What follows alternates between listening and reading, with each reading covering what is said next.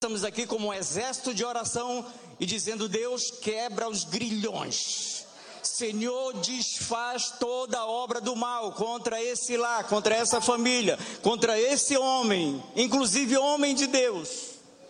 Consciência é a voz de Deus no nosso interior que nos mostra basicamente duas coisas: o bem que devemos fazer e o mal que devemos evitar. Em Atos 24, 16 diz: E por isso procuro sempre ter uma consciência sem ofensa, tanto para com Deus como para com os homens. Gente, é muito legal você chegar em casa, depois de um culto desse abençoado, pegar o travesseiro e colocar na cabeça assim e dizer: eu sou falível, eu sou mortal, mas a minha consciência está em paz.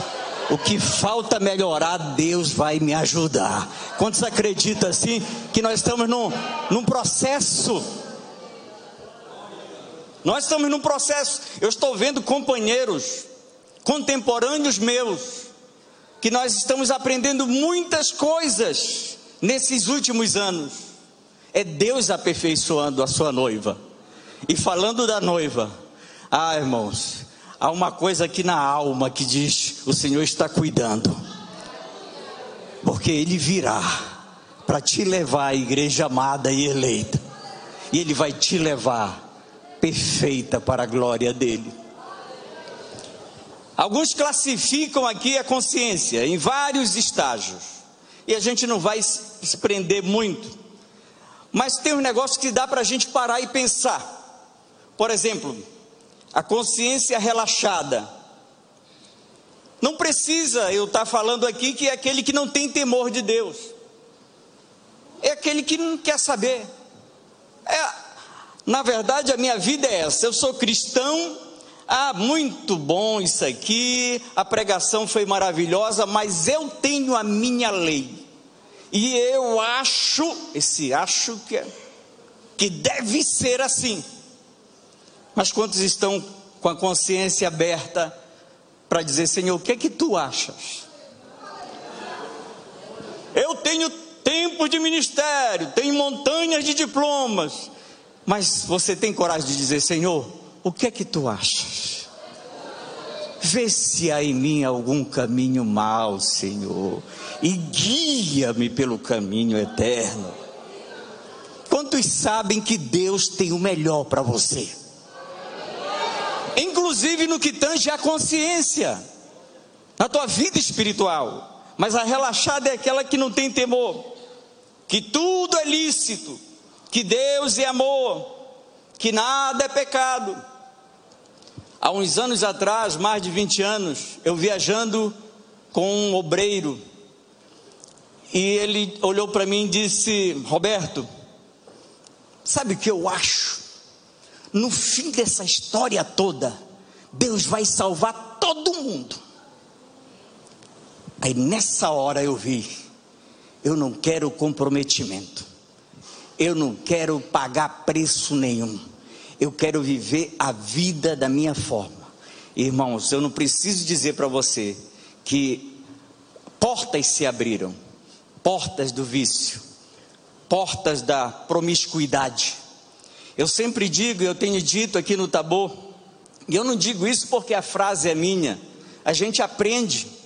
E eu ouvi uma vez uma frase que eu gravei, porque é remédio para a minha vida ministerial e espiritual, é remédio para a minha família.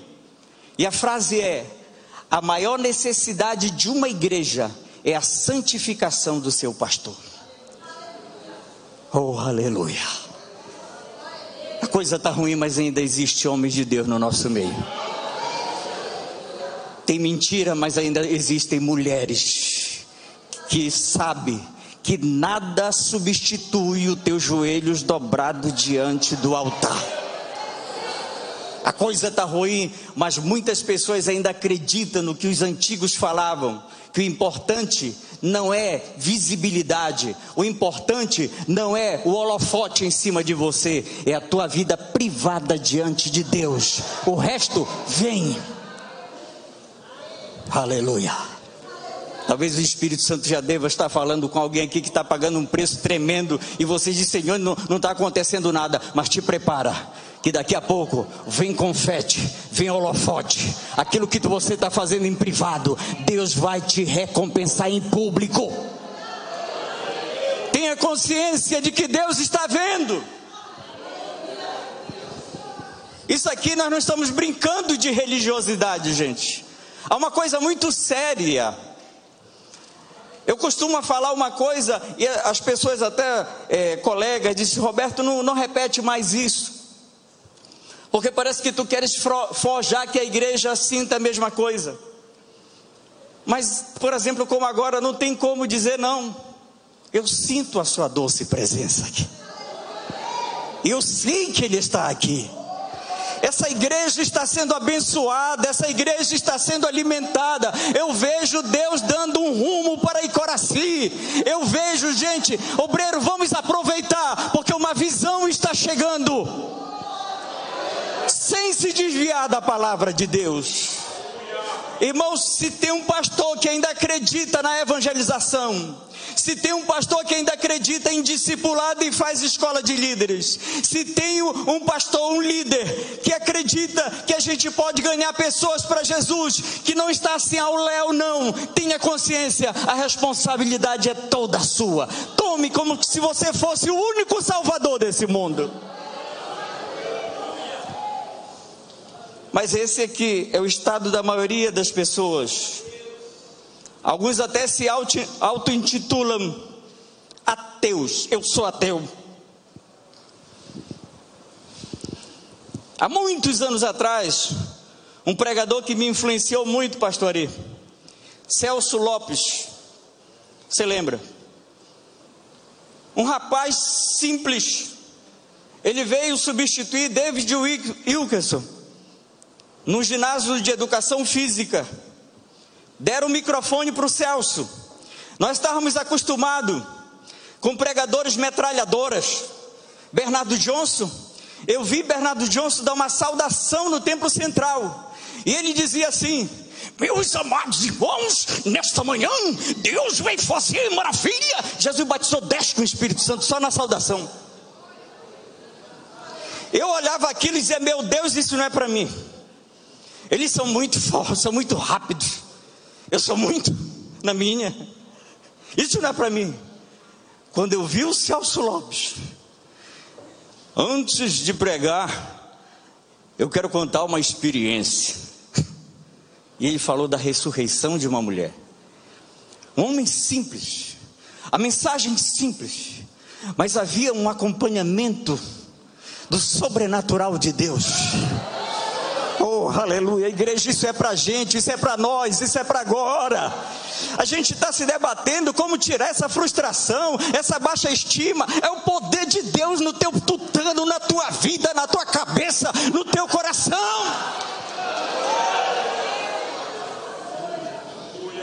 E Ele está aqui, quantos sabem? Oh, glória ao Senhor.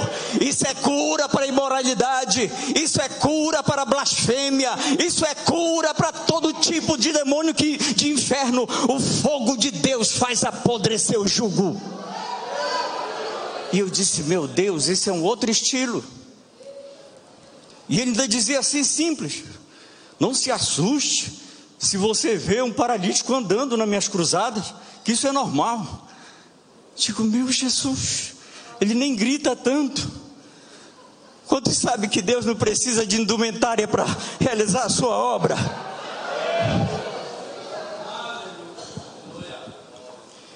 Fica mais cômodo quando você começa a se encher de teologia. E eu adoro a teologia. A minha filha me fez comprar esses dias uma Bíblia de 200 reais.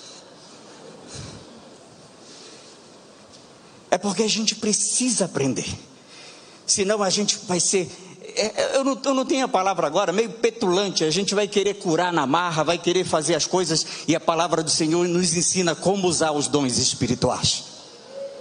E nós temos bons teólogos.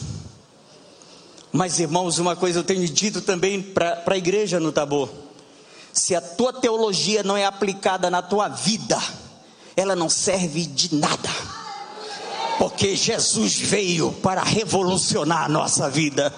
Se a tua teologia inquire, se a tua teologia te incomoda, te confronta, e você chora diante de... nesse acampo eu vi pessoas sendo ministradas indo correndo para dentro de quartos para chorar diante do Senhor. Deus mexe. Sabe por quê? Porque Deus não quer que a gente fique rodando na mesma medi mediocridade. Oferece o teu corpo como sacrifício, pela renovação do teu entendimento. Deus tem um grau maior, aleluia, glória ao Senhor. Vai aliando a teologia com a, a, comunhão com Deus e vai crescendo, vai te desenvolvendo, vai tendo equilíbrio, vai avançando.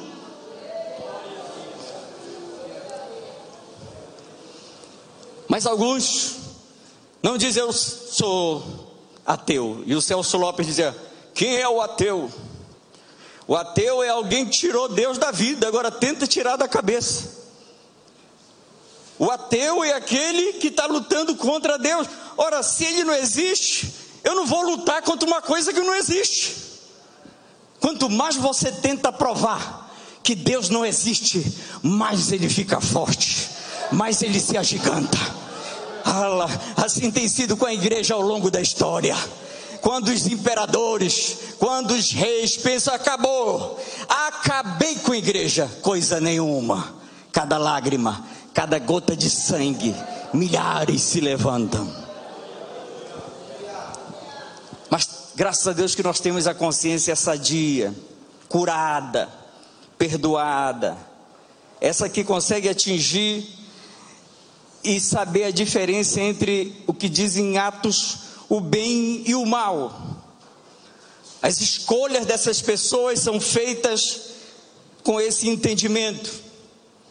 A consciência reta, sadia, ela traz dentro de si uma consciência com sensibilidade.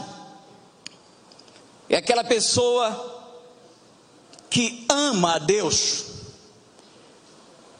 eu tive a oportunidade de, há uns quatro anos atrás, interpretar na igreja do Evangelho Quadrangular um homem de Deus, pastor Mário Vegas,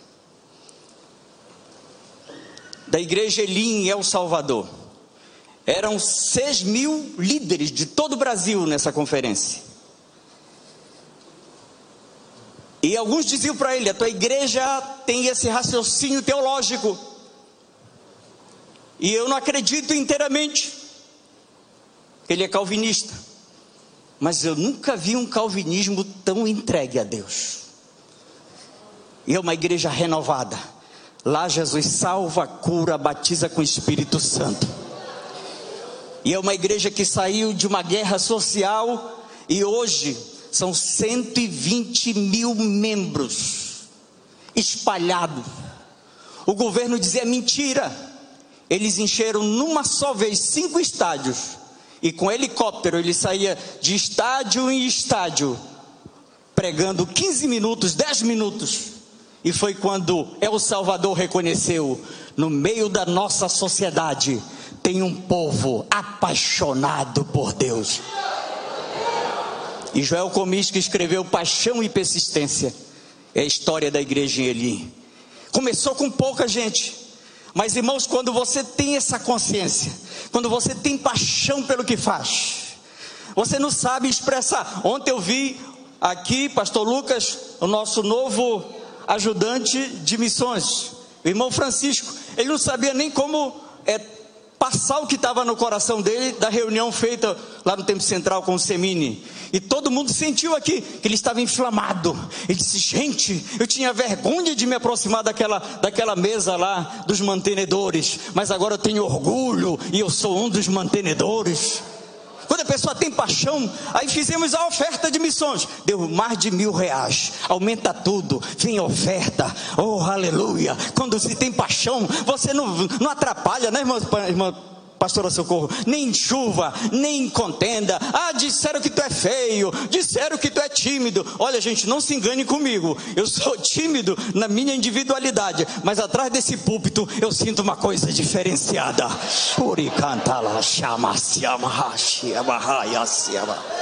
Oh, aleluia! Eu sinto que o leão saiu do trono. Eu sinto a presença doce do Senhor Jesus. Paixão consciência sadia, muito fervor, entrega. Isso se vê em grandes homens de Deus, mulheres de Deus na história. São pessoas que procuram agradar a Deus. Às vezes você pode dizer, mas é muito radical, porque nos mínimos detalhes. Quantos sabe? Se você soubesse que tem uma coisa que você está fazendo e é hábito teu, e Deus dissesse: Não quero mais isso, quantos deixariam isso hoje? Então entre na presença do Senhor. Que eu nem preciso dizer o que é, mas a tua consciência vai falar: olha, acaba com aquela amizade, porque eu vou te encher da minha glória. Olha, deixa aquele, aquele palavreado, porque eu vou fazer algo diferente. Tu és escolhido, eu não te escolhi para mediocridade.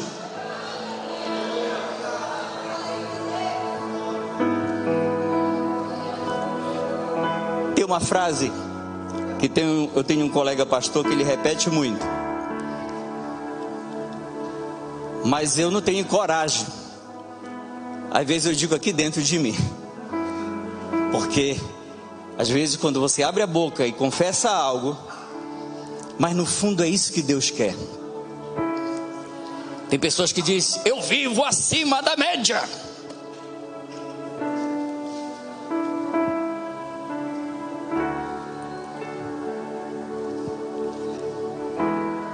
Os homens e mulheres que viveram acima da média foram pessoas que tiveram esse privilégio. E esse privilégio não está restrito. Você pode ter também. Ah, pastor, sou novo na fé, mas é para você também. Ah, pastor, eu não fiz seminário, mas é para você também. Ah, pastor, não tenho cargo nem título, mas é para você também são pessoas que se aprofundaram em Deus. Olha, entendam bem.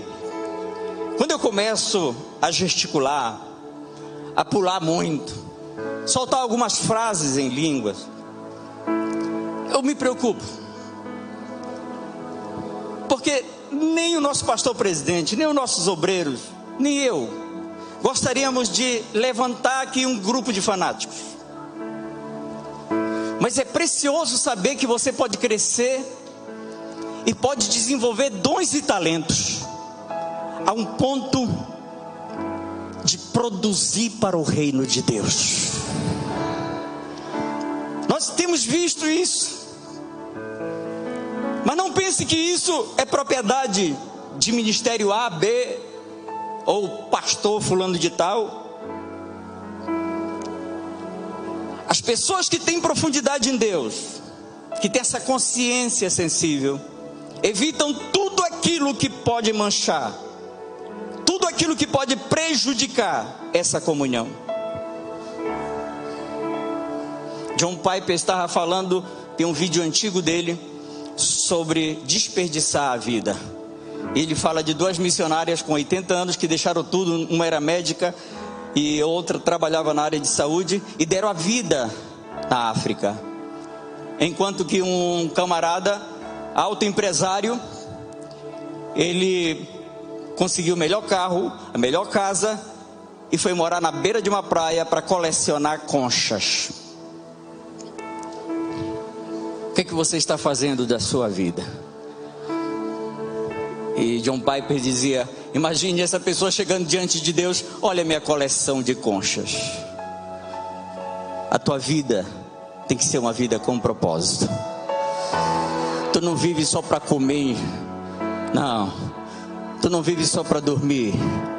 Tu vive e tu foste resgatado para um propósito.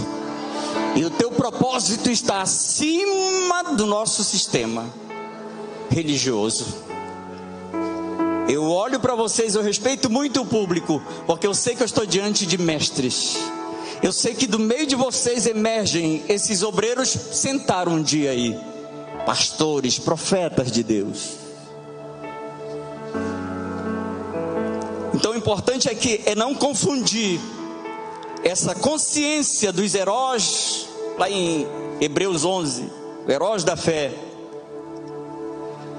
Que tem gente que diz: olha só aqui, o versículo 11: das suas fraquezas tiraram forças. Ah, eu posso sim, de vez em quando dar um falhar. Eu posso sim me rastrear. Não, não dá tempo de a gente dar estudo bíblico, mas essa fraqueza dele não tem nada a ver com uma vida promíscua. Tem a ver com a tua natureza humana. Mas o Espírito de Deus é tão poderoso que ele pega esse vaso de barro e põe tesouro dentro.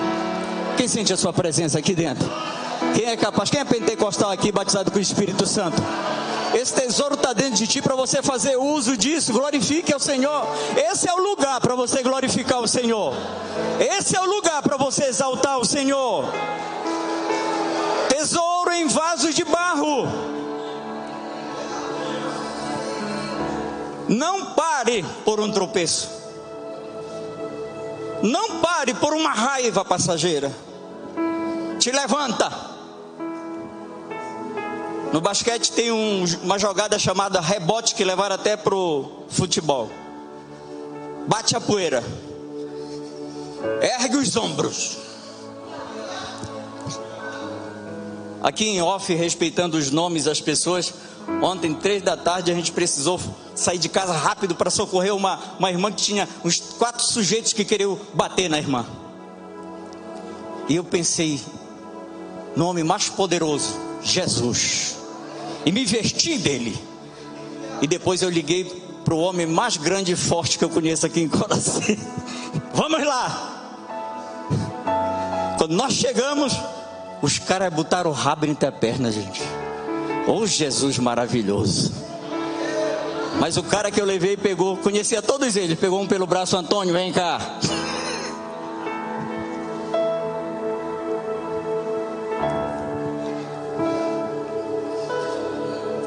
a gente não precisou usar a carne. E eu estava orando para isso. Às vezes a ira se acende. A irmã ficou em paz. Ela está desfrutando da presença de Deus desde ontem. Aleluia. Que vitória. Os caras imaginar disseram: Nós vamos é cuidar da casa dela agora. Sabe que? Ninguém toca nessa porta. Espírito covarde né? O primeiro a meter medo nele foi Deus. E o brutamonte que eu levei.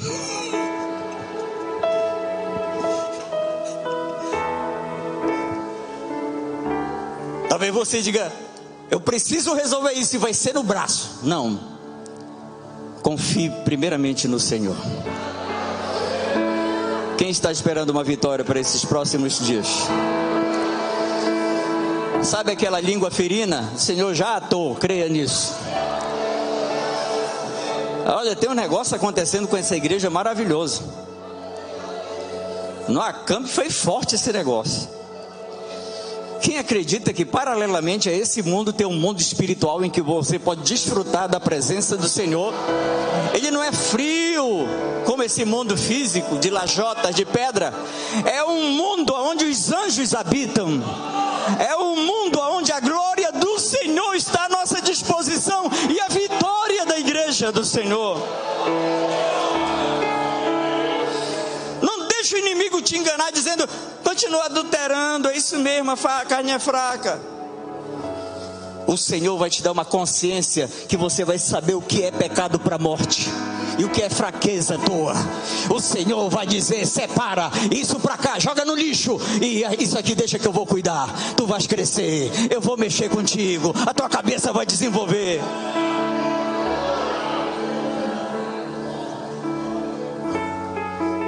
Esses homens de Deus tinham uma consciência muito sensível. Não era uma consciência fanática. Não era uma consciência doentia, impaciente. Era algo equilibrado. Tem uma palavra que eu acho fantástica: bom senso. Quem já leu aquele livro Pastor Pentecostal, tem alguns conselhos bons ali. E um deles é: um pastor veterano ensinando um jovem pastor. Ele disse: ama a Deus, ama o povo e tem bom senso. Isso tu vai embora. Pode vir homem, demônio, busca o Senhor e ele vai te dar vitória. Então, o fanático não é muito bom. Não é bom. Eu não sei se você já viu pessoas assim e eu já vou pro final. Se angustia porque quer ser santo igual. Nós fomos para o Equador. Dois missionários queriam ser Costa Di, que eram judeus cheios do Espírito Santo. Eles queriam ser Morricerulos e Costa Di, mas não funcionava. Eu lembro que no meio da praça eles pegaram um paralítico, levantaram e disseram: sai andando no nome de Jesus. Soltaram e o cara se esborrachou no sangue. E era um escândalo. Eles não aguentaram seis meses. Quando o avião abriu a porta em 87, 11 de novembro, eles disseram para a gente assim: eles estavam muito despreparados. Foram para a porta do avião e disseram: demônios do Equador, fora! Com seis meses, eles estavam voltando para o Brasil. Não desafia se você não tiver segurança de que você está coberto lavado no sangue de Jesus e protegido, blindado pelo Senhor. Não, não é fanatismo. A glória de Deus está sobre ti, igreja. É, nós não estamos te convidando a um fanatismo cego, a fazer algo que Deus não te chamou para fazer. Olha o que diz aqui, e por isso eu procuro sempre ter uma consciência sem ofensa. Em geral, as pessoas que vivem assim, eles têm um equilíbrio, eles têm bom senso, até na hora de falar. Veja os grandes líderes, eles não falam à toa, eles não falam pelos cotovelos. Os grandes líderes não usam as redes sociais para estar se entregando e os outros rindo lá do outro lado. Não, Deus te chamou para bom senso, seja equilibrado na hora de abrir a boca, seja Deus te dando a sabedoria. Mas não fique preocupado se você não chegou naquele grau. Que as pessoas se sentem mal. Ah, estou jejuando, consagrando, eu queria ser um grande homem, eu queria fazer. Esses dois missionários fizeram um cálculo rápido no primeiro mês que nós estávamos lá. Eles disseram: com seis, essa população tem 10 milhões de habitantes. Nós vamos fazer um trabalho evangelístico tremendo aqui. Com seis anos, todo o Equador vai se dobrar diante do Senhor. É fácil fazer na caneta, no lápis. Deus não te chamou por fanatismo. Naturalmente, Ele vai segurando na tua mão e vai dizer: sobe mais um degrau de sabedoria. Agora eu vou te dar mais um dom. Eu vou usar a tua mente. Lá vai ciência, conhecimento. Lá vai Oh, aleluia. Me empresta os teus lábios que agora eu vou colocar línguas estranhas. Variedade dessas línguas. Profecias vindo da parte de Deus. Me empresta a tua ação, que na hora que tu levantares as mãos, não vai ser a tua mão, a minha mão vai por baixo e vai tocar quem está lá na frente. Eu vou te dar fé, milagres e operações de maravilhas. Fique em pé, igreja. Isso é movido pelo amor de Deus. Não é movida por uma perfeição insatisfeita. Achei fantástico isso. Tem muitos que alimentam na sua consciência aquele medo irracional de pecar em tudo. Isso é coisa de neófito, gente. Ai meu Deus. Eu lembro quando eu era novo na fé, me meti logo em rodas de oração toda a profecia era para mim. Tinha hora que o profeta levantava e dizia: Corrige a tua vida. E eu chorava como um desgraçado. Meu Deus, me perdoa. E eu procurava o pecado: qual será, qual será, qual será. Seja seguro. Deus vai te dar esse equilíbrio. Oh, igreja santa, imaculada. Deus te olha e te vê perfeita, né, Pastor Moisés? Está sentindo aí a sua glória, a sua presença? Vamos adorar o Senhor um pouquinho? Meu Pai, estamos na tua doce presença. Enquanto a tua igreja te louva, eu quero orar pelo meu irmão. Talvez você entrou aqui numa situação muito difícil, eu quero orar por ti. Sai do seu lugar e vem aqui no nome de Jesus. Caminha, caminha, caminha. Faz, faz tempo que você não ora como orava. Faz tempo que você não tem forças para compartilhar a palavra. Vem agora, no nome de Jesus. Vem, tira esse peso aí, tira, tira. Talvez você diga, Senhor, eu não sei como melhorar. Não te preocupa com isso, te derrama diante do Senhor. Oh, glória ao Senhor. Vem, vem, vem, vem. Já vamos orar.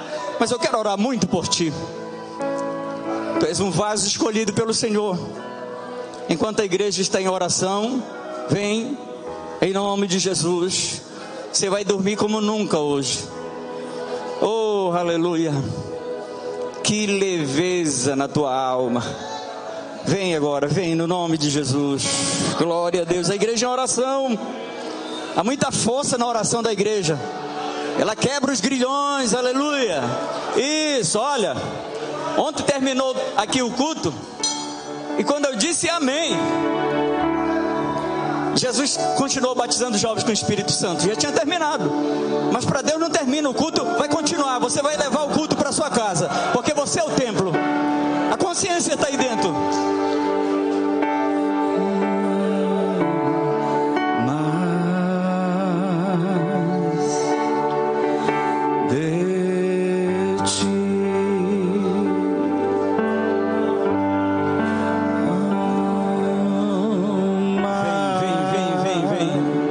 horas.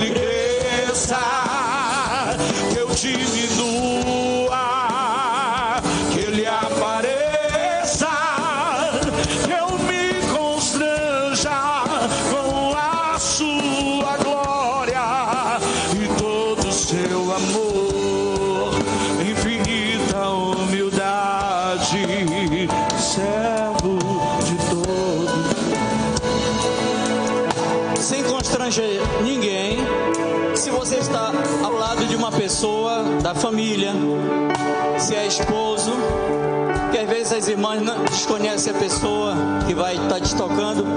Se é conhecido teu, põe a, a mão sobre o ombro.